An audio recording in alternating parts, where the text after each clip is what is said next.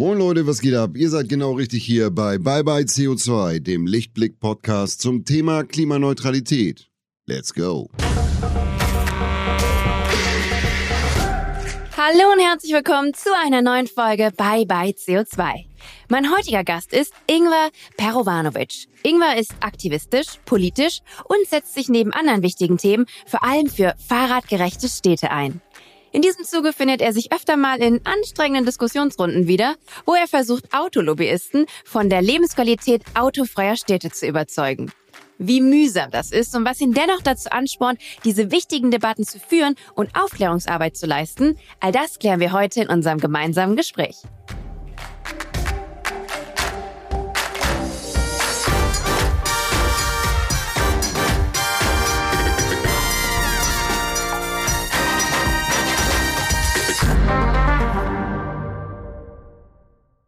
Hallo Ingwer, schön, dass du da bist. Hallo, danke für die Einladung. Sag mal, wo kommt der Name her?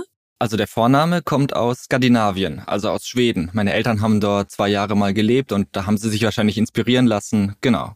Ja, der ah, Vorname kommt aus Schweden und der Nachname kommt aus ehemaligen Jugoslawien, also so Montenegro, Serbien aus dem Bereich. So. Ach, spannend. Das habe ich mich gefragt. Ja, vielen Dank, dass du mir das jetzt auch noch schnell beantwortet hast. Was ich dich aber eigentlich fragen bzw. bitten wollte, magst du dich noch mal ganz kurz mit deinen eigenen Worten vorstellen? Wer bist du und was machst du? Mhm, ja, sehr gerne. Also wie gesagt, mein Name ist Ingvar Perovanovic. Ähm, ich habe internationale Beziehungen studiert, also bin so gelernter Politikwissenschaftler, habe das in den Niederlanden gemacht, in Groningen und also das hat meine Sicht auf Mobilität, wo wir bestimmt gleich drüber sprechen werden, sehr stark geprägt. Danach bin ich zwei Wochen vom Lockdown äh, nach Berlin gezogen. Ich dachte, jetzt geht's los und dann war erstmal alles dicht. Und ich wollte eigentlich ein Praktikum bei äh, im Bundestag machen, hat mich dort auch beworben. Allerdings haben die nur Studenten nehmen wollen und das war ich ja in dem Moment dann nicht mehr. Und dann bin ich zur GIZ, das ist die Gesellschaft für internationale Zusammenarbeit gegangen und das hat mir überhaupt keinen Spaß gemacht. Das war zwar politisch irgendwo, aber nicht tagespolitisch. Und dann bin ich nach einem halben Jahr dort raus und Genau zu dem gleichen Zeitraum hat sich die Klimaliste gegründet, die Klimaliste Berlin, die damals noch den Namen Radikal Klima hatte. Und ich dachte, Klimaschutz, das ist mein Thema. Radikal bin ich auch im Sinne von an die Wurzel gehend. Äh, und dann habe ich dort angefangen und das war eine ganz tolle Zeit. Also ich bin dort schnell eingestiegen, habe äh, die äh, Mobilitätsgruppe geleitet, bin dann auch Sprecher für Mobilität dort geworden und habe dann auch letzten Endes kandidiert fürs Abgeordnetenhaus. Also habe dort so meine politische Prägung bekommen und dann haben wir es nicht geschafft 2021 und seitdem bin ich ja freier ähm, Autor, freier Journalist für Mobilitätsthemen. Ich treibe auf Twitter mein Unwesen und schreibe auch, äh, werde jetzt eingeladen zu verschiedenen Medienformaten und möchte einfach das Konzept der fahrradgerechten Stadt noch stärker im öffentlichen Bewusstsein positionieren. Deswegen bist du ja heute auch hier. Du hast auch von uns eine Einladung bekommen. Schön, dass du heute mit mir sprichst. Dein Herzensthema hast du ja gerade schon angeschnitten, sind fahrradgerechte Städte beziehungsweise die Verkehrswende, wenn man jetzt so einen Oberbegriff finden will. Du hast auch gerade erwähnt, du hast in Groningen in den Niederlanden studiert. Ich habe nachgelesen, dass es dort mehr Fahrräder als EinwohnerInnen gibt. In Groningen besitzt eine Bürgerin durchschnittlich 1,4 Fahrräder. Meine Frage wäre jetzt, hat dich deine Studienzeit dort auch ein bisschen zu deiner heutigen aktivistischen Arbeit inspiriert oder zu deinem Herzensthema inspiriert? Ja, auf jeden Fall. Ganz ursprünglich komme ich aus Freiburg. Das ist ja auch eine sehr ja, fortgeschrittene Fahrradstadt in Deutschland und dann bin ich eben nach Groningen und ich habe mich in diesen drei Jahren einfach so derart daran gewöhnt, dass es vollkommen selbstverständlich und sicher ist, mit dem Fahrrad durch die Stadt zu fahren. Und nicht nur von jungen Menschen, sondern wirklich querbeet, durch alle Gesellschaftsschichten, durch alle Altersgruppen hindurch. Das war so selbstverständlich wie äh, zu Fuß gehen. Und das Auto ist nicht verboten in Groningen, das gibt es auch, aber halt das Miteinander, was ja immer wieder auch propagiert wird von allen Parteien, das wird dort wirklich gelebt. Und dann bin ich, wie gesagt, nach Berlin gezogen und habe gemerkt, hoppla, so wie ich dort mobil war, das kann ich hier gar nicht sein. Also mir wird die Freiheit, so wie ich mobil sein möchte, in Berlin genommen, weil es A zu gefährlich ist, weil es auch extrem unkomfortabel ist, weil die Fahrradwege im schlechten Zustand sind. Einfach vor allem die Gefahr, das hat mich in Berlin einfach schockiert. Und dann bin ich dem einfach auch mal politisch immer mehr jetzt auch durch die Parteiarbeit auf den Grund gegangen, an was liegt das eigentlich? Wo kommen wir denn historisch her, dass das so ähm, mittlerweile so ein Unterschied ist zwischen den Niederlanden und Deutschland. Und ja, das hat mich sehr fasziniert, aber natürlich auch inspiriert und auch ja, begeistert, dass ich glaube, dass wir den Menschen in Deutschland wirklich zeigen können, es geht anders. Wir müssen nur äh, in unser Nachbarland gucken, es geht wirklich anders und wir gewinnen alle viel mehr dazu. Keiner wird was verlieren. Und dieses Bewusstsein in den Menschen zu verankern, das ist jetzt wirklich so mein Ziel, ja, wo ich mich äh, bestärkt einsetze. Kannst du so ein paar Keypoints nennen, was in Groningen anders gemacht wird in Bezug eben auf FahrradfahrerInnen? Wie bewege ich mich da fort? Wie sicher ist es? Warum ist es so sicher? Ich weiß, wie es in Berlin ist, weil ich selber in Berlin wohne. Dann können wir quasi so einen kleinen Vergleich immer machen. Also Groningen hat es so wunderbar geschafft, dass tatsächlich der Weg mit dem Fahrrad tatsächlich auch die schnellste Art und Weise ist, um von A nach B zu kommen. Und dafür haben sie in den 70er ah. Jahren, haben sie die gesamte Innenstadt mehr oder weniger autofrei gestaltet. Also es gibt zwar Autos, aber der Durchgangsverkehr darf nicht hindurch. Das heißt, wenn du beim Auto von einem von einem Ort in die anderen in der Stadt möchtest, musst du einmal um diesen Innenstadtring herumfahren. Und das kostet dich natürlich Zeit, wohingegen du mit dem Fahrrad einfach straight durchfahren kannst. Und es gibt auch immer wieder auch so Videos von Leuten, die Zeitmessungen vornehmen. Der eine fährt mit dem Auto, der andere mit dem Fahrrad. Und dann merkt man immer wieder, das Fahrrad ist tatsächlich das schnellste Verkehrsmittel. Also das ist das eine, weil Schnelligkeit ist natürlich ein sehr wichtiger Faktor in unserer Mobilitätsentscheidung. Aber dann natürlich auch ähm, große, breite, rote Fahrradwege. Also in Deutschland denke ich immer, die Fahrradwege in Berlin sind in Stein gemeißelte Absagen und in den Niederlanden sind sie in Asphalt gegossene Einladungen. Ne? Also es sind wirklich tolle, große Radwege, die einfach sichtbar sind und die Menschen denken, ja, wenn das so ein toller Radweg ist, dann kann ich den auch benutzen. Und es fühlt sich natürlich auch sicher an. Und damit verbunden mit den vielen Radfahrern sind natürlich auch äh, gute Luft, es ist leise in der Stadt, es sind nicht die Autos rechts und links von dir. Also das sind diese sanften Faktoren, die einfach dazu führen, dass sich das Radfahren dort wirklich toll anfühlt, wohingegen in Berlin es mehr ein Überlebenskampf ist. Ja, total. Ich habe mich auch selber dabei erwischt, dass ich bin gerade umgezogen und ich habe meinen Keller ausgeräumt und dabei mein Fahrrad hochgeholt und das stand da original seit drei Jahren. Ich bewege mich selber im Sommer in der Regel mit einem E-Roller fort, weil ich dann eben auch das Ding habe, dass ich schon noch schneller vorankomme als jetzt vielleicht in einem Auto beispielsweise. Aber das Fahrrad habe ich nicht angerührt, weil es mir einfach in Berlin zu gefährlich ist und war. Und ich habe auch, glaube ich, einem Interview von dir entnommen, dass im Schnitt jeden Monat in Berlin eine Radfahrerin zu Tode kommt, aufgrund dessen, dass halt eben auch die Fahrradwege so unsicher sind. Also so klassisches Beispiel, ein LKW biegt ab und übersieht eine Fahrradfahrerin. Und das war mir gar nicht so bewusst, dass das halt, dass das so eine hohe Quote ist. Ja, also das ist wirklich erschreckend. Das ist wirklich auch äh, zentral in meiner Arbeit, dass ich dafür die Menschen sensibilisieren möchte, dass es einfach eigentlich ein Skandal ist, was wir Radfahrerinnen in Berlin, aber auch in ganz Deutschland zumuten. Du hast es gesagt, es ist ungefähr pro Monat ein Radfahrer oder eine Radfahrerin, die in Berlin stirbt. Deutschlandweit sind letztes Jahr 474 Menschen, äh, also Radfahrer im Straßenverkehr gestorben. Also pro Tag mehr als mehr als ein Radfahrer pro pro Tag.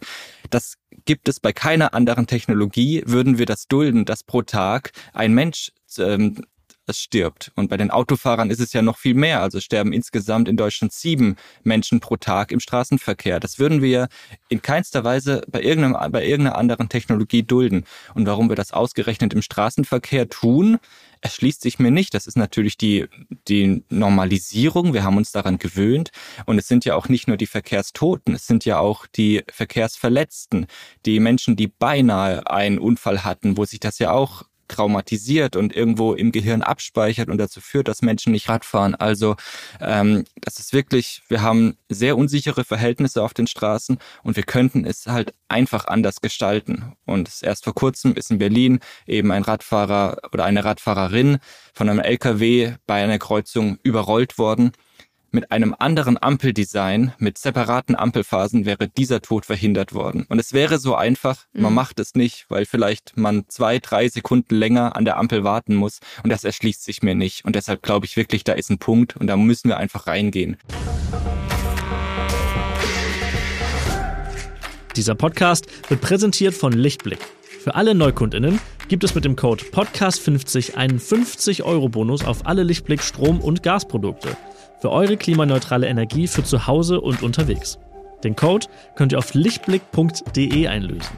Weitere Infos dazu findet ihr in den Show Notes.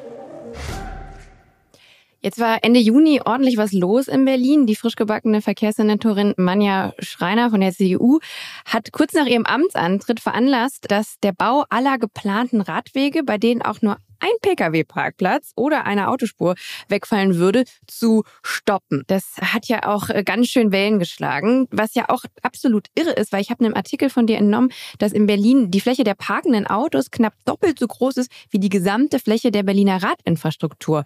Das ist ja total unausgewogen. Kannst du erklären, warum es trotzdem zu dieser irren Entscheidung kam?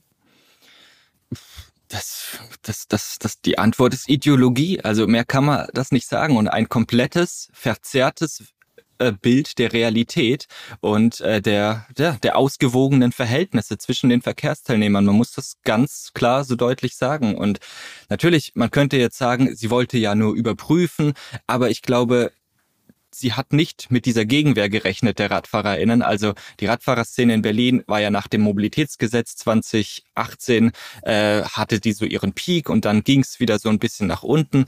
Und jetzt wirklich hat man das Gefühl, man ist wieder vereint, man geht wieder, alle gehen zusammen auf die Straße. Und ich glaube, die CDU hat einfach nicht mit dieser Gegenwehr gerechnet. Und jetzt kam ja vor ein paar Tagen das Ergebnis. Also alle außer drei Radverkehrsprojekte werden wie geplant weitergebaut. Und ich glaube, das ist durchaus dem Protest zu verdanken.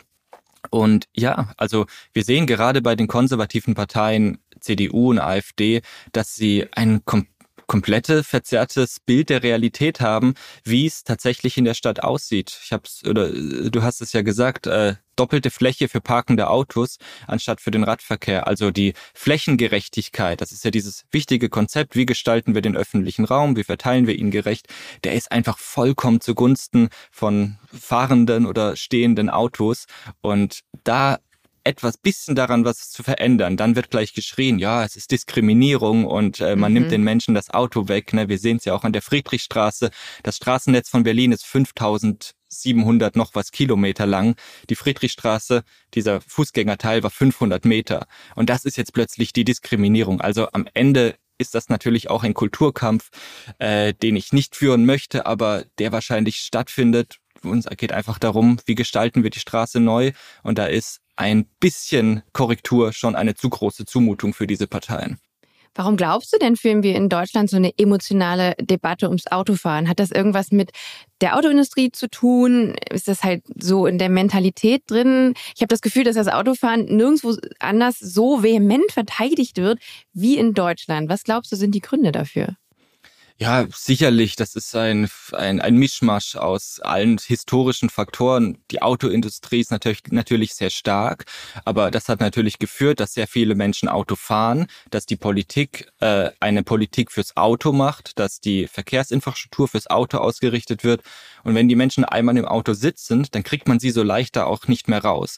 Und wir sehen es ja alle Menschen sind mobil auf ihre Art und Weise. Und wenn wir jetzt einem Großteil der Bevölkerung, die im Auto sitzt, sagen, so wie ihr fahrt, wie ihr euch fortbewegt, das ist eigentlich falsch. Und eigentlich sollten wir umsteigen auf den ÖPNV oder aufs Fahrrad, weil dadurch wird ja das Klima zerstört. Dann ist das natürlich auch ein moralischer Angriff auf die Menschen, die einfach ihren Alltag bewerkstelligen wollen. Und deshalb, glaube ich, wird die Debatte so emotional geführt. Genau. Aber natürlich haben wir die Argumente auf unserer Seite. Ich denke, das sehen auch hoffentlich immer mehr Menschen. Und das braucht jetzt einfach seine Zeit. Das hat in den Niederlanden auch Jahrzehnte gebraucht. Wir sind da gerade erst am Anfang dieser Debatte und deshalb glaube ich, werden wir da die nächsten Jahre und Jahrzehnte hoffentlich sehr viel erreichen. Ich glaube, das absurdeste Gegenargument, was ich mal gesehen oder was ich von dir auch in deiner Diskussionsrunde online gesehen habe, war, dass die andere Seite gesagt hat, na ja, aber die Leute die sind ja so stolz darauf, wenn sie ein Auto haben können, das darf man denen doch dann nicht wegnehmen. Und das fand ich irgendwie, da war so viel falsch an dieser Aussage irgendwie. Also so, das, das tickt bei mir ganz viele verschiedene Themenboxen. Das, ähm, ja, das hat mich ein bisschen traurig gemacht. Du hast gerade das Mobilitätsgesetz in Berlin angesprochen. Das wurde 2018 äh, als erstes Mobilitätsgesetz Deutschlands ähm, verabschiedet und es entstand, glaube ich, durch ein erfolgreiches Volksbegehren für mehr Fahrradwege 2016. Artikel 43 des Mobilitätsgesetzes besagt, bis 2030 sollen an allen Hauptstraßen sichere Radwege gebaut werden. Wenn jetzt die Frau Schreiner so weitermacht wie bisher, oder wie sie es zumindest versucht hat, dann kann dieses Ziel nicht erreicht werden. Warum darf im Senat ein Gesetz mit derartigen, also derart mit Füßen getreten werden, obwohl es doch eigentlich verankert ist. Ich, deshalb frage ich mich generell. Also nicht nur jetzt, was das Mobilitätsgesetz angeht, sondern oft und auch gerade eben bei, bei Klimagesetzen. Warum kann trotzdem nicht nach dem gehandelt werden? Ja, das ist eine gute Frage und das scheint vor allem Klima- und Umweltgesetze zu betreffen. Wir sehen es in der Bundesregierung. Wissing hält sich einfach nicht an seine Klimaziele, hält sich nicht daran, dass er ein Sofortprogramm vorlegt und wird dann auch noch entlastet. Also äh, die Gesetzestreue lässt bei sowas echt zu wünschen übrig. Und ganz genau, also Paragraph 43 ist wirklich das Herzstück des Berliner Mobilitätsgesetzes ähm, an allen Hauptstraßen sichere Radwege. Davon sind wir Stand jetzt meilenweit entfernt. Also der mhm. Verein Changing Cities hat auch mal ausgerechnet, das war noch unter Rot-Rot-Grün, dort lief ja auch nicht alles gut, aber sie haben es wenigstens auf den Weg gebracht. Ne? Aber die Umsetzung hat auch gehinkt. Changing Cities hat mal ausgerechnet, dass es jetzt noch in dem gleichen Tempo 200 Jahre dauern würde, bis das Mobilitätsgesetz umgesetzt ist. Okay. Also es fehlt halt einfach an Personal, es fehlt an den Baufirmen auch ganz praktisch, es, ja, es fehlt an Geld vermutlich auch und natürlich auch am politischen Willen, dass man sich nicht traut, Parkplätze zugunsten von Fahrradspuren abzuschaffen. Und ganz genau, äh, ich sehe auch nicht, wie die CDU, die ja immer noch sagt, sie möchten mehr Radwege bauen als Rot-Gut-Grün, obwohl das mehr auch nicht immer heißt, in welchem Zustand. Ne? Also sichere Radwege ist ja auch eine Definition äh, und ist mir auch vollkommen schleierhaft, wie der jetzige Senat das auf den Weg bereiten will, wie wir das bis 2030 schaffen sollen. Äh, mit der Politik, wie sie sie derzeit zeigt, äh, sie zerstört ja das Mobilitätsgesetz auch an anderen Stellen, ist mir das vollkommen ungewiss und schleierhaft, wie das gehen soll. Ja. Hm. Ingmar, ich möchte gleich noch näher mit dir darauf eingehen, was in der Verkehrspolitik so alles schief läuft. Vorher machen wir aber noch eine kleine Sache, vielleicht auch etwas, um uns ein bisschen aufzumuntern. Mhm. Es wird auch noch, es wird auch optimistischer versprochen gleich noch, denke ich. Ich habe auch noch einen optimistischen Teil auch eingeplant. Ja, sehr gut. Aber wir widmen uns vorher einer äh, Sache hier bei, bei CO2, die nennt sich schnell gefragt. Schnell gefragt. Ich stelle dir jetzt fünf schnelle Fragen und deine Aufgabe ist es, diese kurz und knapp zu beantworten, muss aber auch nicht unbedingt kurz und knapp sein. Da tun sich auch einige unserer Gäste schwer mit, also du kannst auch gerne ausschweifend antworten. Ich würde mal anfangen, okay? Mhm. Frage eins: Analog oder digital? Analog. Ja, wie macht sich das bei dir bemerkbar? Ich versuche äh, so wenig digital wie möglich zu sein, weil aber es nimmt halt immer noch Großteil äh, des, des Lebens ein. Man, man schreibt, man recherchiert, das ist zwangsläufig am Laptop. Man lässt sich auch ab und zu berieseln und äh, ist auch in den sozialen Netzwerken.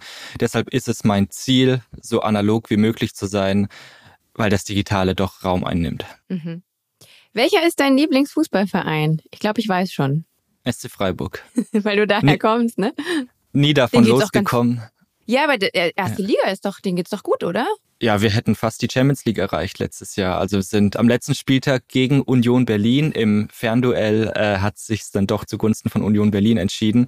Ich bin mit den Berliner Vereinen nie wirklich warm geworden, besonders auch nicht mit der Hertha, die ja jetzt auch abgestiegen ist. ja, ja, Und Union denen, oh ist schon gut, ja, aber einmal ein Fußballverein fürs Leben, so heißt es immer. Ja. Das ist vollkommen in Ordnung. Das akzeptiere ja. ich hier auch so. Ja.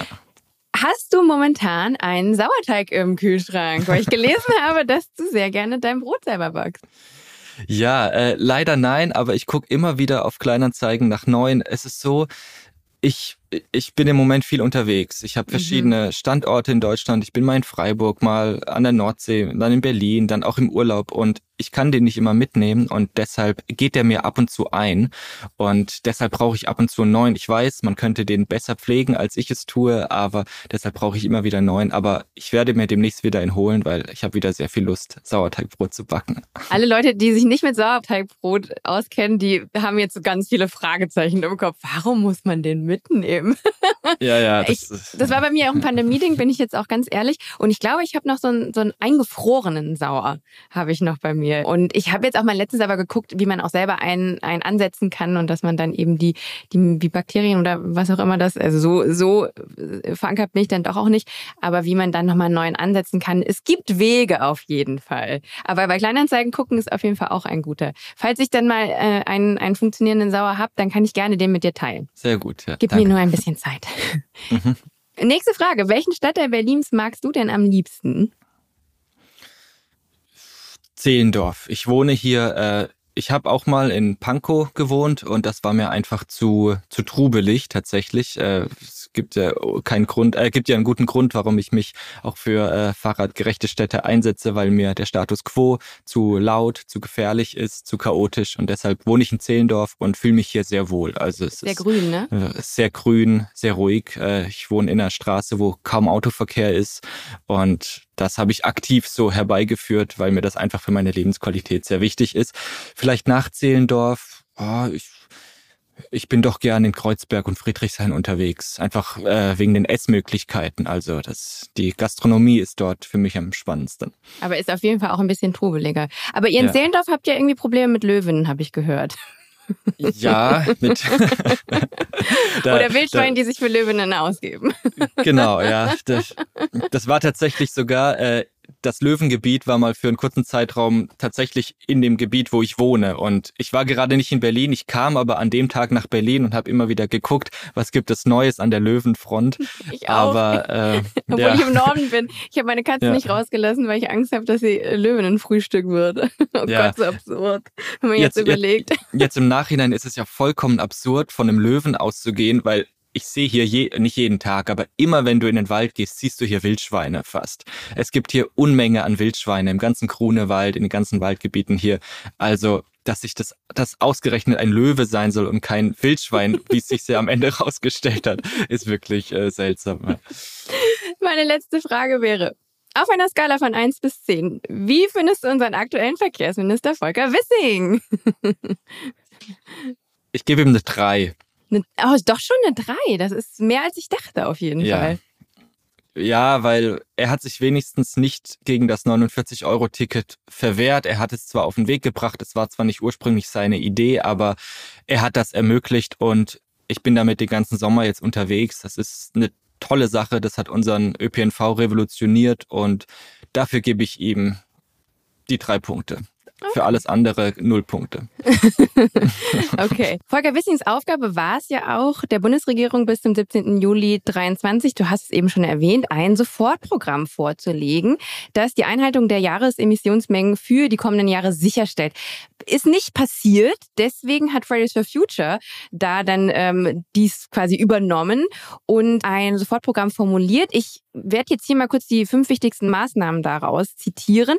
Erstens ein Tempolimit von 120 Stundenkilometern auf Autobahnen, dann autofreie Innenstädte, den motorisierten Individualverkehr regional abschaffen, das Verbrenner aus zu 2025 und fünftens Wissing ersetzen. Volker Wissings Antwort war, ich zitiere jetzt, ich glaube, aus einem Tweet, die Forderungen von Fridays for Future ignorieren die Lebenswirklichkeit der meisten Menschen in Deutschland. Das Programm würde Wirtschaft und Wohlstand schweren Schaden zufügen. Wie charismatisch findest du denn eine äh, solche Antwort, Reaktion von Wissing? Der übrigens, wenn ich habe hier so ein Dokument aufgemacht, immer wenn ich Wissing schreibe, wird es automatisch in Wirsing umgewandelt. ja, also wie charismatisch ich das finde. Ja. Äh, ja, es ist natürlich es klingt etwas unseriös und es ist enorm überzogen, weil äh, lebenswerte Städte äh, ein gleichberechtigter Zugang zur Mobilität ist alles andere als ein wirtschaftlicher Schaden und äh, es hat wahrscheinlich überhaupt keinen Einfluss auf die Wirtschaft und es hat einen sehr großen Einfluss, hätte es auf die Lebensqualität der Menschen, auf die Sicherheit, wie wir gerade vorhin gesprochen haben, auf, ja, wir können ja auch über Luftverschmutzung reden. Ne? Das ist dieser unsichtbare Tod, der nicht einen sofort ereilt, sondern vielleicht Jahre, Jahrzehnte später, der aber auch durch Autoabgase herbeigeführt wird. Also äh, wir würden enorm viel dazu gewinnen. Und natürlich sind die Punkte von Fridays for Future etwas zugespitzt. Ähm, Individualverkehr regional abschaffen. Das geht grundgesetzlich gar nicht, aber mhm. man kann natürlich äh, Infrastrukturen schaffen, damit Menschen nicht mehr auf ihr Auto angewiesen sind und dass sie wirklich echte Wahlfreiheit haben und umsteigen. Weil ich glaube, die meisten Menschen, nicht die meisten, aber sehr, sehr viele Menschen würden sehr gerne Rad fahren, wenn es die Möglichkeit einfach gäbe. Oder sie würden auch den Bus nehmen oder die Bahn nehmen, wenn sie einfach ähm, sehr komfortabel wäre. Also ich steige ja auch nicht in Zug und möchte dann selber fahren. Nein, ich möchte gefahren werden. Und dieses, dieses, diese Vorstellung, wir sind nur wer, wenn wir unser Auto selber fahren, die ist einfach aus dem 20. Jahrhundert. Und wir könnten Mobilität von Grund auf anders gestalten. Aber es fehlt einfach leider auch unserem Verkehrsminister völlig die Fantasie dafür, wie das gehen kann. Du hättest dir auch wahrscheinlich eher jemand von den Grünen in dem Amt gewünscht. Sehe ich das richtig? Ja, ich glaube, es war auch mal Anton Hofreiter, war mal kurz im Gespräch und ich bin auch davon ausgegangen, weil Verkehr ist ein grünes Thema. Wir müssen den Verkehr umgestalten hin zu einer ökologischen Verkehrspolitik. Und ich war entsetzt, als ich plötzlich las, dass das Verkehrsressort an Minister Wissing, an Volker Wissing gehen wird. Und ich habe das alles schon vorgeahnt, was jetzt tatsächlich ähm, eingetreten ist. Klar, ich bin nicht Mitglied bei den Grünen, aber natürlich stehe ich äh, grüner Politik nahe, wenn sie einfach, weil sie es einfach doch besser verstanden haben, dass Verkehr auch jenseits der Windschutzscheibe funktioniert funktionieren kann und vor allem Verkehrspolitik, die in den letzten Jahrzehnten nur fürs Auto gemacht wurde, jetzt auch endlich mal für den ÖPNV oder für die Bahn und fürs Fahrrad gemacht werden muss. Und da glaube ich, werden wir mit einem grünen Verkehrsminister um einiges weiter als jetzt mit Volker Wissing. Du selbst bist ja auch in die Politik gegangen, äh, hast du im Intro schon gesagt. Und zwar bist du Mitglied der Partei Klimaliste Berlin, ehemals Radikal Klima. Ich glaube, 2020 wurde die Partei gegründet. Bei der letzten Wahl hast du, das hast du auch schon erwähnt, sogar für das Berliner Abgeordnetenhaus kandidiert. Warum denn eigentlich dieser Schritt, einer Partei beizutreten? Hattest du das Gefühl, dass du so einen besseren Hebel hast, um zu handeln, auch gerade eben was eine bessere Verkehrspolitik angeht?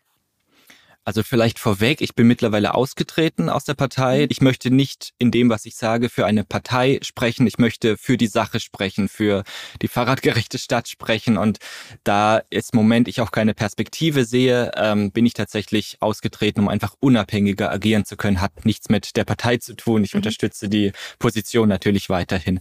Ähm, ja, das war auch so ein bisschen so eine leicht naive Vorstellung, die ich damals hatte. Ich dachte, das Problem, warum nicht genug getan wird, ist, dass es keine Partei gibt, die überhaupt das Notwendige fordert. Es gibt zwar die Grünen, aber die Grünen äh, orientieren sich ja auch immer mehr zur Mitte. Das können sie auch gerne tun, da kritisiere ich sie auch gar nicht dafür. Aber dadurch entsteht halt ein Vakuum für eine Partei, die einfach sagt, was ist. Ne? Die einfach das, was die Wissenschaft uns seit Jahren immer wieder erzählt, die das in ein politisches Programm übersetzt. Und das habe ich in der Partei Radikal Klima oder jetzt Klimaliste gefunden damals. Wir haben auch ein tolles, einen tollen Klimaplan geschrieben, 300 Seiten mit WissenschaftlerInnen und ExpertInnen zusammen, wie denn Berlin bis 2030 klimaneutral sein könnte. Also wir haben da auch wirklich sehr viel ähm, inhaltliche Arbeit geliefert. Und ich dachte, es braucht nur diese Partei und wenn es die gibt, dann wählen die Menschen die und dann haben wir wenigstens eine radikale Klimastimme im Parlament. Aber so einfach ist es halt nicht. Also am Ende triffst du dann doch immer wieder auf realpolitische Hürden, wo einfach Menschen auf der Straße sagen, hey, ich finde euch klasse, ich würde euch super gerne wählen. Ich stehe zu 100 Prozent hinter eurem Programm, aber ihr schafft es ja leider doch nicht über die 5 Prozent Hürde und dadurch ist meine Stimme verloren und deshalb wähle ich dann doch lieber die Linken oder die Grünen. Und das ist am Ende so eine selbsterfüllende Prophezeiung. Wenn alle das sagen, dann ist das am Ende ja auch so. Und wenn jeder daran glauben würde, dass seine Stimme doch etwas bewirkt und der Partei die Stimme gibt, wohinter er inhaltlich stehen würde, dann hätten wir es natürlich geschafft. Aber so ist das natürlich ein realpolitischer Kampf, der natürlich dann Kleinparteien sehr, sehr schwer gemacht wird, auch äh, da siegreich vorzugehen. Und mittlerweile sehe ich das natürlich auch etwas differenzierter. Ich glaube mittlerweile auch, dass es keinen Sinn macht, sich parteipolitisch weiter im ökologischen Lager aufzusplitten, weil jede Stimme kann nur einmal vergeben werden und äh, das, das Fundament an ökologischen Stimmen ist begrenzt und daher sehe ich das mittlerweile ähnlich tatsächlich, aber hätte mir natürlich gewünscht, dass wir es damals doch hineinschaffen und einfach doch radikale Klimaschutzpolitik in die Parlamente bringen können.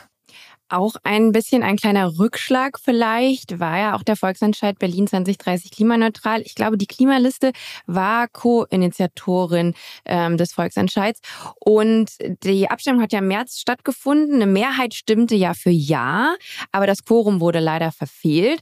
Und naja, die angestrebte Gesetzesänderung hätte ja besagt, dass wie der Titel es ja auch schon sagt, Berlin bereits 2030 klimaneutral wär, hätte werden müssen. Was essentiell wichtig gewesen wäre oder ist, um das 1,5 Grad Ziel zu erreichen. Was passiert denn jetzt? Was bedeutet da dieser jetzt eben nicht so freudige Ausgang für Berlin? Und ich meine, es wäre ja auch ein gutes Beispiel weltweit gewesen, um da voranzuschreiten, eben als, als deutsche Hauptstadt, Großstadt. So was strahlt das jetzt aus, auch ähm, international? Ja, es ist natürlich eine verpasste Chance, aber um es vielleicht mal positiv zu sehen, es haben immer noch, der Volksentscheid hatte eine Mehrheit und es haben immer noch über 400.000 Menschen tatsächlich für Ja gestimmt, für eine, für ein Ziel, was in seiner Umsetzung extrem radikal und anspruchsvoll und ehrgeizig gewesen wäre. Also 2030, das sind jetzt noch sechs, nee, sieben, sieben, sechseinhalb Jahre. Ja. äh, das wäre natürlich eine extrem fundamentale Transformation unserer Stadt geworden. Und dass immer noch 400.000 Menschen sagen, ja, ich bin bereit, diesen Weg zu gehen, ist erstmal nicht schlecht. Und natürlich ist das jetzt bisschen das Problem. Wir haben so lange die Zeit hinaus verzögert, dass jetzt ein Ziel, was das wissenschaftlich Notwendige wäre, nämlich 2030, für die meisten Menschen zu radikal erscheint, einen zu starken Eingriff in ihr Leben weshalb sie dann doch für Nein gestimmt haben oder erst gar nicht hingegangen sind zur Wahl. Und ich sehe es dennoch jetzt als ein Zeichen auch für den jetzigen Senat. Berlin möchte ja offiziell bis 2045 klimaneutral werden. Jetzt hat der Senat gesagt, bleibt dann natürlich auch abzuwarten, inwieweit das umgesetzt wird, dass man versucht, vor 2045 klimaneutral zu werden. Also der Senat hat durchaus gesehen, dass es einen Großteil gibt in der Bevölkerung Berlins, die sich eine ambitioniertere Klimapolitik wünschen und daran werden sie sich jetzt auch messen lassen, weshalb es natürlich schade ist, dass es nicht geklappt hat, aber es war dennoch ein, ein kleines ja, ein Symbol äh, dafür, dass es, dass Klimaschutz nicht vergessen wird in dieser Stadt. Und das ist sehr, sehr wichtig, weil im schlimmsten wäre es, wenn wir nicht mehr darüber sprechen würden. Und es ist ja auch eine schöne Bestandsaufnahme, ne? wie viele Leute dafür sind, dass es dann doch halt so viele Menschen allein in einer Stadt wie Berlin waren, zeigt ja auch oder gibt mir persönlich, als jemand, die ja auch in Berlin lebt, einfach Hoffnung, dass es doch eine große Gruppe gibt und dass man eben nicht nur in der Bubble steckt, was man ja oft auch das ist oft ein Gefühl, was ich persönlich auch habe, dass es halt doch echt eine, äh, eine Mehrheit von Leuten oder einfach ein großer Teil der Leute ist. Und dann glaube ich, dass man es auch irgendwie hinkriegt, selbst wenn es jetzt nicht über ähm, den politischen Überbau ist, den wir haben, sondern eben von uns aus, quasi von, von unten nach oben, da was passieren kann. Und da setzt ja auch viel Leben auf die jüngeren Generationen, die da jetzt auch nochmal ein ganz anderes Feuer mit in die Sache bringen. Genau, und vielleicht, äh, um das noch zu sagen, äh, wenn dieser Volksentscheid zeitgleich mit der Wiederholungswahl gelegt worden wäre, dann sähe mhm. es vielleicht ganz anders aus. Dann hätten wir einen viel größeren, äh, eine viel größere Wahlbeteiligung, die vielleicht tatsächlich zugunsten des Volksentscheids ausgegangen wäre. Und da hat tatsächlich der alte Senat auch äh, einiges dafür getan, dass das nicht zum gleichen Zeitraum geschieht, weil sie vielleicht Angst hatten, dass der tatsächlich erfolgreich sein könnte. Mhm ach hey, jetzt haben wir so viel über Missstände gesprochen mhm. und ähm, auch ein bisschen schwarz gemalt. Ich möchte jetzt noch ein bisschen Hoffnung und Licht in diese Folge bei, bei CO2 reinbringen. Deswegen würde ich gerne mit dir über Best-Practice-Beispiele sprechen. Es gibt ja auch schon einige und man muss auch gar nicht weit reisen, um diese zu erfahren. Du nennst sehr gerne Paris als ein Positivbeispiel. Was macht denn eine Stadt Paris schon besser als beispielsweise Berlin? Paris macht es vor allem schnell. Und das ist der Grund, warum ich Paris immer als Positivbeispiel hervorhebe. Die sind natürlich vom ganz anderen Level aus gestartet, also von einem geringeren Level als Berlin, würde ich jetzt mal sagen. Aber was die Bürgermeisterin Anne Hidalgo mit ihrem Team, mit ihrer Partei dort macht, ist halt einfach unglaublich beeindruckend, wie schnell sie das macht. Also innerhalb ja, ihrer Amtszeit, fünf, sechs Jahre, haben sie es geschafft, äh, sehr schnell den Straßenraum neu zu verteilen, zugunsten des Fußverkehrs, zugunsten von Fahrradfahrern, zugunsten von Busspuren und tatsächlich den Autoverkehr rausgedrängt. Und jetzt die zukünftigen Ziele, also Paris will 70.000 äh, straßenbasierte Parkplätze abschaffen. Das ist äh, das kannst du dir aus Berlin nicht vorstellen, dass das ein Bürgermeister sagt, ne? Mhm. Oder sie möchte Sie möchten die Innenstadt vom Durchgangsverkehr befreien. Auch eine Forderung, die in Berlin meilenweit davon entfernt ist, Realität zu werden. Allein diese Forderung zu äußern. Also Anne Hidalgo ist einfach sehr, sehr mutig. Sie zeigt ganz klar auf, in welche Richtung es zukünftig gehen soll. Und sagt auch, es wird zukünftig nicht möglich sein, Paris von Ost nach West mit dem Auto zu durchqueren. Das soll man einfach sich abschminken, so sinngemäß. Und das ist einfach eine radikal ehrliche Antwort, äh, die ich sehr sympathisch finde und diesen Mut vermisse ich in Deutschland leider. Dann gibt es noch andere äh, Großstädte. London hast du, glaube ich, letztens erwähnt. Dann habe ich noch von der City Maut in New York gelernt. Kannst du vielleicht noch mal ein, zwei andere Positivbeispiele nennen? Ja, also es gibt Unmenge Positivbeispiele, die so vereinzelt dastehen. Es gibt keine Stadt, die, die, von der ich jetzt sagen würde, das ist so die vollendete Fahrradstadt. Vielleicht Utrecht geht in die Richtung, aber auch da würde mir noch was einfallen. London hat eine City Maut, äh, die ist sehr erfolgreich, die hat den Verkehr reduziert. New York führt jetzt tatsächlich auch eine ein. Ich finde, da sollten wir in Deutschland auch viel mehr darüber sprechen, tun wir erstaunlicherweise nicht so oft über City Maut. Ich finde, das ist, da würde man unnötige Autofahrten einfach vermeiden, auch wenn es einfach ein symbolischer Euro oder zwei Euro wäre, um in die Innenstadt zu kommen. Das würde die unnötigen Autofahrten vermeiden. Das war ein bisschen so wie mit der Plastiktüte im Supermarkt. Als mhm. die den symbolisch fünf Cent gekostet hat, ähm, ist die Nachfrage extrem zurückgegangen. Also sobald etwas kostet, überlegen wir, brauche ich das wirklich? Muss ich wirklich mit dem Auto fahren? Genau. Barcelona baut Superblocks, also autobefreite äh, Wohngegenden. Ähm, Ljubljana, äh, die Hauptstadt von Slowenien, hat seit 2007 eine autofreie Innenstadt und einen kostenfreien Shuttle-Nahverkehr für alte Menschen. Äh, in den Niederlanden, Utrecht, eine autofreie Innenstadt und tolle Radwege, Amsterdam, äh, generell eine Fahrradhauptstadt. Mhm. Ja, also es gibt Unmenge Beispiele. Wir müssen eigentlich nur die einzelnen Beispiele zusammenpicken und daraus könnten wir die Verkehrswende gestalten. Genau. Wo wir gerade bei, bei Good News sind, bei Positiven, bei Twitter, oder muss ich, ich glaube, ich muss inzwischen XX sagen, oder? Das äh, hat er, macht ja jetzt gerade diese Umbenennung ja. durch, ja. finde ich ganz furchtbar. Jedenfalls bei diesem Medium veröffentlichst du neuerdings einmal pro Woche die Top 5 Good News der vergangenen Woche. Warum machst du das und wie wichtig ist Positivismus, dass man jetzt beispielsweise über Best Practice Beispiele redet, wie wir es getan haben? Wie wichtig ist das für aktivistische Arbeit?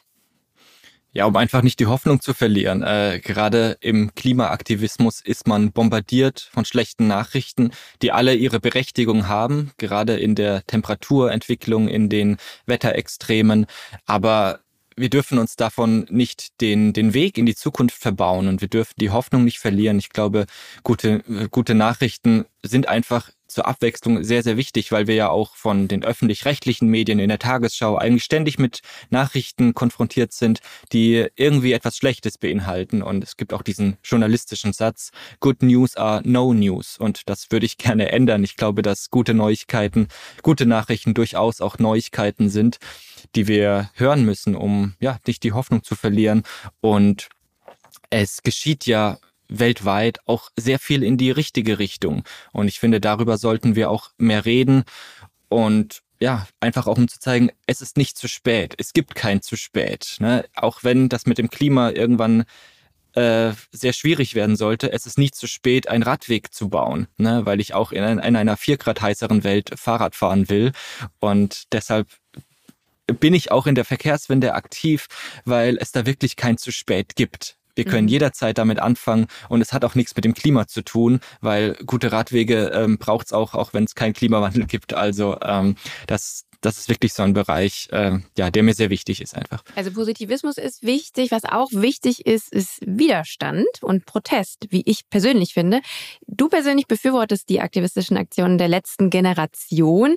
Wie wichtig, sagst du, ist denn ziviler Ungehorsam? Gerade in der aktuellen Lage. Ja, also Geschichtlich ist ziviler Ungehorsam oft ein Treiber von sehr, sehr großem Fortschritt gewesen. Blicken wir auf Gandhi, ohne die letzte Generation in ihrer Qualität gleichzusetzen, aber einfach von den Maßnahmen. Also ähm, ziviler Ungehorsam hat extremen Fortschritt in der Gesellschaft gebracht, in der Frauenbewegung, der schwarzen Bewegung, der schwulen Bewegung. Ähm, also hat sehr viel gebracht. Ich unterstütze die letzte Generation tatsächlich bei ihrem zivilen Ungehorsam, sich auf die Straße zu setzen und sich zu verweigern, also im Blockieren. Ich unterstütze sie tatsächlich aber nicht in den Aktionen, wie sie irgendwelche Gebäude mit Farbe mhm. bespritzen, weil ich finde, da verlässt man den Pfad des zivilen, friedlichen Ungehorsams und begeht Vandalismus, begeht mutwillige Zerstörung. Und ich finde, das ist wirklich ein Punkt, da gehe ich nicht mit. aber ich verstehe natürlich die Motive, ich verstehe das Anliegen. Ich kenne auch einzelne Leute von denen, das sind, das sind keine Irren, das sind keine Terroristen, wie man sie ja ab und zu bezeichnet. Das sind ganz normale Menschen, die sich berechtigterweise große Sorgen machen um die Zukunft und diesen Prozess, äh, Protest als letzte Form des, ja, als, als letztes Mittel ansehen, um irgendwie die Gesellschaft noch aufzurütteln. Und natürlich gibt es keine Garantie auf Erfolg dabei, aber ich denke immer, was wären denn die Alternative? Fridays for Future hat etwas ihr Sein, ihr Momentum verspielt, würde ich sagen, nach Corona. Und das Schlimmste wäre, wenn nicht mehr über den Klimaschutz geredet wird. Und die letzte Generation schafft es durch ihre Aktionen, über die natürlich auch geredet wird, aber natürlich redet man gleichzeitig auch nochmal über den Klimaschutz. Und ob wir so stark jetzt über den Klimaschutz reden würden, ohne die letzte Generation, das glaube ich wirklich nicht. Und deshalb unterstütze ich sie in ihrer Aktionsform, sich auf die Straße, Straße zu setzen und dieser, diesem Normalwahnsinn oder dieser Normalitätssimulation einfach mal ein Ende zu setzen. Hm. Und es geht ja auch nicht um die Autofahrer, die dort in den Autos sitzen, sondern es geht um das Symbol, dass wir immer tagtäglich das Gleiche machen. Wir stehen morgens auf, fahren zur Arbeit, fahren wieder zurück und das Tag ein, Tag aus. Und da einfach mal ein, einen kleinen Bruch in diese Normalität reinzusetzen, das halte ich für sehr wirksam und es wirkt ja auch nach außen hin. Aber es gibt keine Garantie, ob das schlussendlich erfolgreich ist. Das ist schon richtig. Oft muss der Widerstand ja auch gar nicht derart radikal sein. Wir haben es jetzt auch gesehen, wir haben am Anfang über die Situation in Berlin und den vorläufigen Stopp des Radwegausbaus gesprochen. Daraufhin folgte eine Raddemo. Die hat Anfang Juli stattgefunden und ich glaube, damit hat keiner gerechnet. 13.000 Radfahrende haben gegen diesen Radwegestopp protestiert in Form von, ich muss ehrlich, also jetzt, jetzt muss ich mich ganz kurz hier mich nackt machen. Ich habe tatsächlich äh, wegen der Raddemo im Stau gestanden mit meinem Auto, E-Auto macht jetzt die Situation nicht besser. Und ich fand es aber mega gut. Wir haben eine Stunde da gestanden und ich dachte so, krass, wie, weil ich, ich bin zum Stehlen gekommen, als gerade das anfing und habe einfach dann auch mitbekommen, was für Massen da durchgekommen sind. Und ich, ich mich hat es enorm glücklich und stolz gemacht, dass so viele Leute einfach auf die Straße gegangen sind und gesagt haben, nee, Hashtag nicht mit uns. Und im Endeffekt hat es ja auch tatsächlich dann dafür gesorgt, dass dann dieser Stopp wieder aufgehoben wurde, bis auf eben in, in drei äh, Fällen, wie du eben auch schon gesagt hast. Sieht jetzt so unsere Zukunft aus, dass wir der Politik andauernd durch Proteste auf die Finger hauen müssen? Oder meinst du, es pendelt sich irgendwann doch wieder ein? Nee, ich glaube schon, dass das in der Zukunft so sein wird. Also jetzt, solange wenigstens ähm, CDU und SPD das Ruder hier in Berlin äh, in der Hand haben, weil ich glaube, von alleine geschieht tatsächlich nichts. Mhm. Sie selber und auch vielleicht auch Teil ihrer Wählerschaft, es ist diesem Thema nicht offen gegenüber oder auch gleichgültig, gleichgültig. Und deshalb ist es jetzt so wichtig aus der Zivilgesellschaft, äh, dass dieses Thema nicht einschläft und dass die Zivilgesellschaft durch Demos oder andere Aktionen immer wieder darauf verweist, wir haben dieses Gesetz und wir haben dieses Versprechen durch in diesem Gesetz, dass wir jetzt tatsächlich Radwege bauen, sichere Radwege.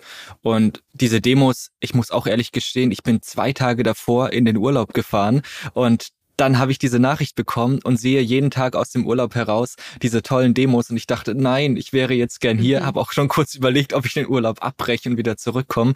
Mhm. Äh, aber es war toll, diese Bilder zu sehen und es zeigt einfach, Radfahren ist das machen ganz normale Menschen in Berlin. Das ist kein, keine Aktivitätsform einer linksgrünen aktivistischen Blase, sondern ganz normale Menschen fahren ta tagtäglich mit dem Rad zur Arbeit. Und die Menschen, die tatsächlich auf so einer Demo erscheinen, die sind ja auch nur die Spitze eines Eisbergs, der viel größer ist.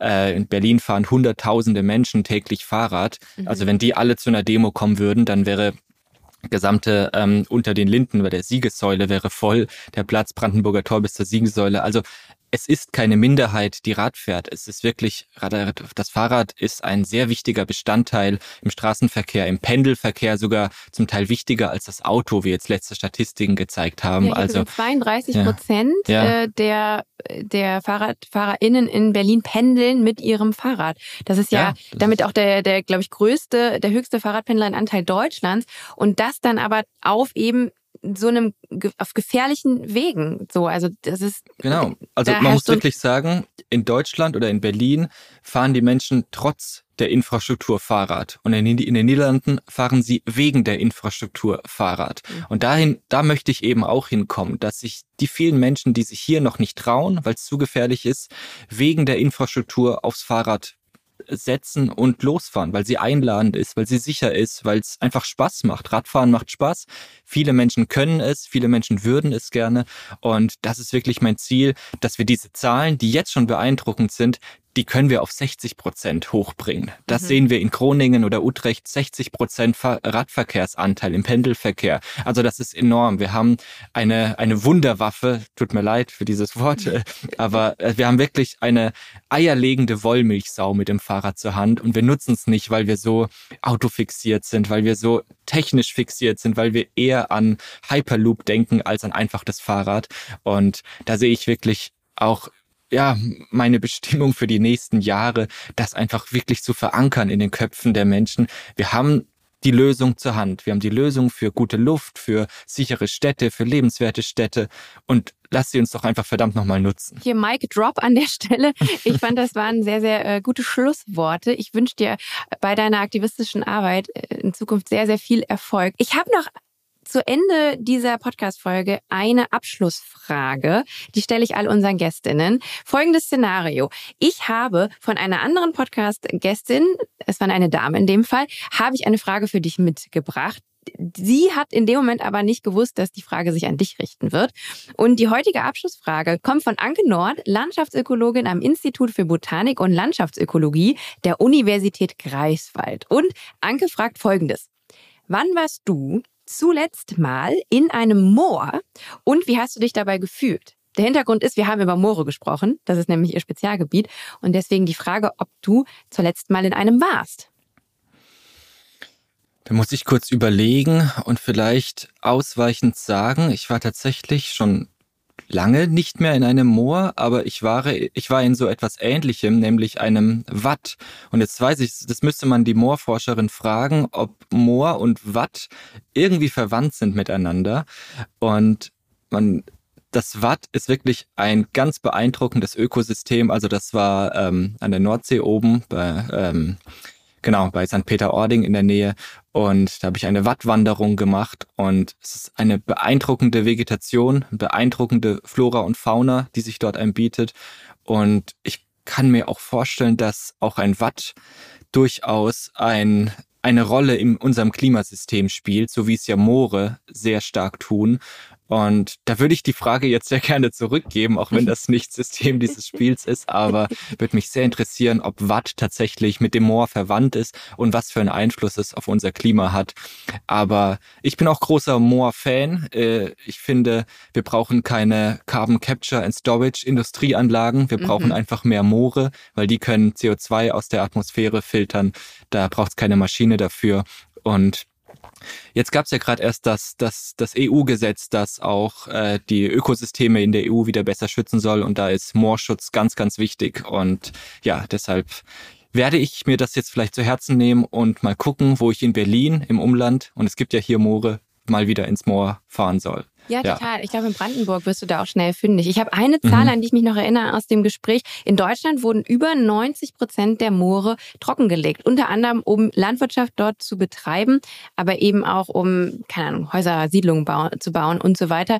Und das ist auf jeden Fall gemessen daran, was für ein effizienter Kohlespeicher Moorflächen, nasse Moorflächen sind, ist das ein absoluter Skandal. Aber genau, da gibt es eben auch viele Ansätze, die das auch zum Beispiel Landwirtschaft wieder betrieben werden soll, auch auf nassen Moorflächen, falls du Lust hast, da dich ein bisschen reinzunörden. Es gibt bei bei CO2 eine dementsprechende Folge, eben mit Anke Nord und die ist sehr, sehr informativ, was das Thema angeht. Mhm. Ingmar, du hast jetzt die Möglichkeit, auch eine Frage zu stellen. Ich kann dir leider nicht sagen, an wen sich diese Frage richten wird, aber sie wird auf jeden Fall weitergegeben. Mhm. Ja, also ich möchte die Person, die mir folgen wird, gerne fragen, wie sie sich denn die Stadt der Zukunft vorstellt. Also so wirklich ihre Traumstadt. Wenn sie vor die Haustür tritt und dort entscheiden könnte, was sieht sie dort? Sieht sie dort Parkplätze? Sieht sie dort sitzende, lachende, spielende Menschen? Äh, wie bewegt sie sich von A nach B? Das würde ich, äh, würde mich sehr interessieren, wie diese nächste unbekannte Person sich ihre Traumstadt vorstellt. Okay, super. Das, das werde ich in Erfahrung bringen. Mhm. Ja, vielen, vielen Dank für deine Zeit und für dieses Gespräch. Das war sehr, sehr spannend. Ich habe schon öfters über das Thema Verkehr gesprochen und Mobilität. Auch über das Fahrradfahren hatten wir schon mal eine Folge. Aber ähm, ich bin äh, total verblüfft, was man dann doch immer mal wieder für eben auch neue Sichtweisen drauf bekommt. Und wie gesagt, gerade die Lage in Berlin ist wirklich ein Aufreger, auch für mich persönlich gewesen, auch wenn ich selber sehr selten Fahrrad fahre. Ähm, ja, vielen Dank, dass du uns das Thema näher gebracht hast und keep up the good work. Ja, vielen Dank und danke nochmal für die Einladung. Liebe HörerInnen, es gab einen Moment in meinem Gespräch mit Ingvar, der mich zunächst ein bisschen frustriert hat. Ich habe ihn gefragt, ob wir in Zukunft die Politik andauernd im Visier behalten und gegebenenfalls durch Proteste PolitikerInnen auf die Finger hauen müssen, falls die mal wieder irgendwelche unvertretbaren Entscheidungen treffen. Ingvar hat das mit Ja beantwortet, was mir erstmal so gar nicht gefallen hat. Aber dann habe ich drüber nachgedacht. Und vielleicht ist diese Grundskepsis doch etwas Gutes. Dass wir der Politik nicht einfach blind vertrauen, sorgt dafür, dass wir uns mit Themen auseinandersetzen. Themen wie zum Beispiel den Klimawandel, von dem wir uns vielleicht entkoppelt und entfernt haben. Dabei betreffen sie uns und unsere Zukunft unmittelbar. Und deswegen ist es so wichtig, dass wir unser Recht einfordern, mitzuentscheiden. Wenn auch du mitreden möchtest, wenn es um Klimathemen geht, dir aber hier und da die nötigen Informationen fehlen, dann lege ich dir unsere Website und unsere Social-Media-Kanäle ans Herz. Wie du dorthin kommst, erfährst du in den Show Notes. In zwei Wochen gibt es wieder eine frische Folge Bye Bye CO2, der Lichtblick Klima Podcast. Abonniere diesen Kanal, damit du das auf gar keinen Fall verpasst. Bis dahin, bleibt sauber und tschüss!